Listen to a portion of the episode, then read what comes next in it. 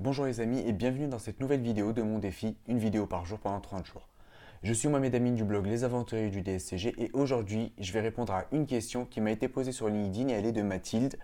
Mathilde me dit Bonjour, j'aimerais savoir pour ma part quel est ou était ton rythme de révision et j'entends par là à peu près combien de temps par jour ou par semaine tu bossais tes cours?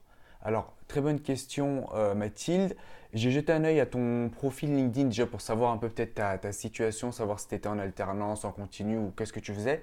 Si ton profil est à jour et je pense qu'il l'est, tu es en formation initiale et tu es actuellement en stage. Donc si tu es en formation initiale, tu vas avoir des cours à temps plein. Moi, je le faisais en candidat libre. Je vais te donner à la fin de, euh, la, vidéo mon nombre d'heures que je faisais pour réviser et entre autres par exemple l'UE4 que j'ai validé. Mais j'ai peut-être autre chose de plus important à dire d'abord. Tout d'abord, tu as de la chance euh, d'être dans, un centre de formation dans une école où tu prépares le DSCG. Étant donné que tu as l'occasion d'avoir un prof qui peut répondre à toutes tes questions, au lieu de te demander combien d'heures je dois travailler à l'extérieur de l'école, une fois que j'ai terminé mes cours, j'ai envie de te dire, concentre-toi sur l'école. Concentre-toi en te disant que tu peux gagner énormément de temps si tu arrives à suivre les cours à l'école et que si tu bloques sur certains points, que tu ne comprends pas certaines choses, tu ne te dises pas j'ai du temps, je vais réviser chez moi et je vais les comprendre, mais te dire, tu as un prof qui va pouvoir répondre à tes questions tout de suite et te débloquer la situation et te l'expliquer et euh, de te permettre de gagner du temps. Donc, j'ai envie de te donner peut-être sous forme de trois conseils à l'école, suis vraiment les cours parce que tu vas gagner énormément de temps, tu t'en perdras beaucoup moins à réviser à l'extérieur. Deuxième chose, si tu as des questions, ne te dis pas je vais travailler tout seul, pose-les directement, lève ta main, pose la question, il t'explique. C'est pas clair, bah c'est pas grave, tu reposes la question, tu dis exactement ce que tu n'as pas compris et il te l'explique. Et troisième chose, ne le garde pas dans ta tête juste comme ça. Si tu as un support de cours, à la limite imprimé ou un bouquin, annote-le parce que justement, ça va être plus simple pour toi euh, quand tu vas réviser justement après de rejeter un œil à ce que tu as griffonné à côté, à ce que tu as écrit en disant oui, c'est vrai, c'est ça qui est écrit, mais moi je n'avais pas compris, j'avais plutôt compris ça, ou il faut que je comprenne ça.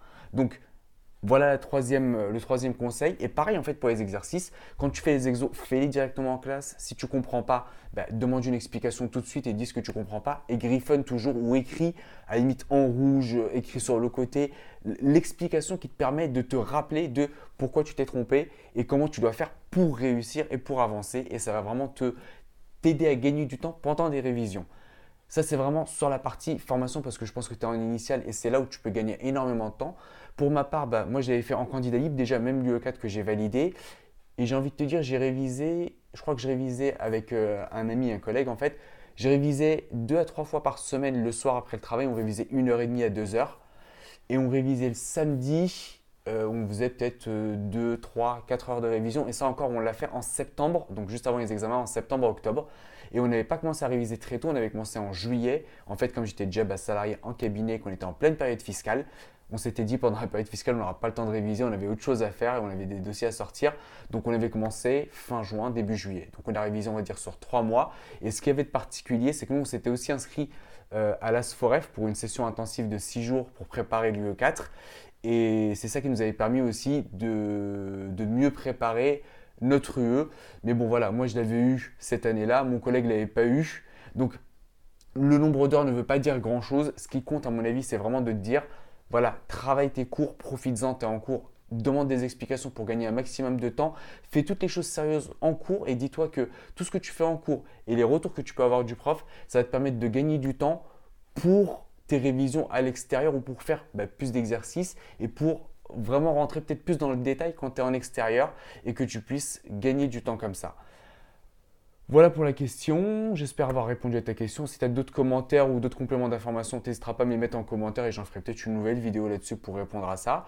Si vous aussi vous avez une question sur la DSCG, je vous mets en description si c'est sur YouTube ou alors plutôt en commentaire si c'est sur LinkedIn la vidéo sur laquelle vous allez pouvoir me poser vos questions et où je vous explique un peu le concept. Si vous ne voulez pas la poser en public, pas de souci, je vous mettrai aussi le lien de mon formulaire de contact de mon blog pour me l'envoyer directement par mail la question et je répondrai aussi. Et puis sinon par messagerie sur LinkedIn. Je pense avoir fait le tour. Donc voilà, si vous avez des questions, n'hésitez pas. J'espère que cette réponse a été très utile à toi Mathilde et aussi peut-être à vous tous qui regardez cette vidéo. Et je vous dis à demain pour la prochaine vidéo.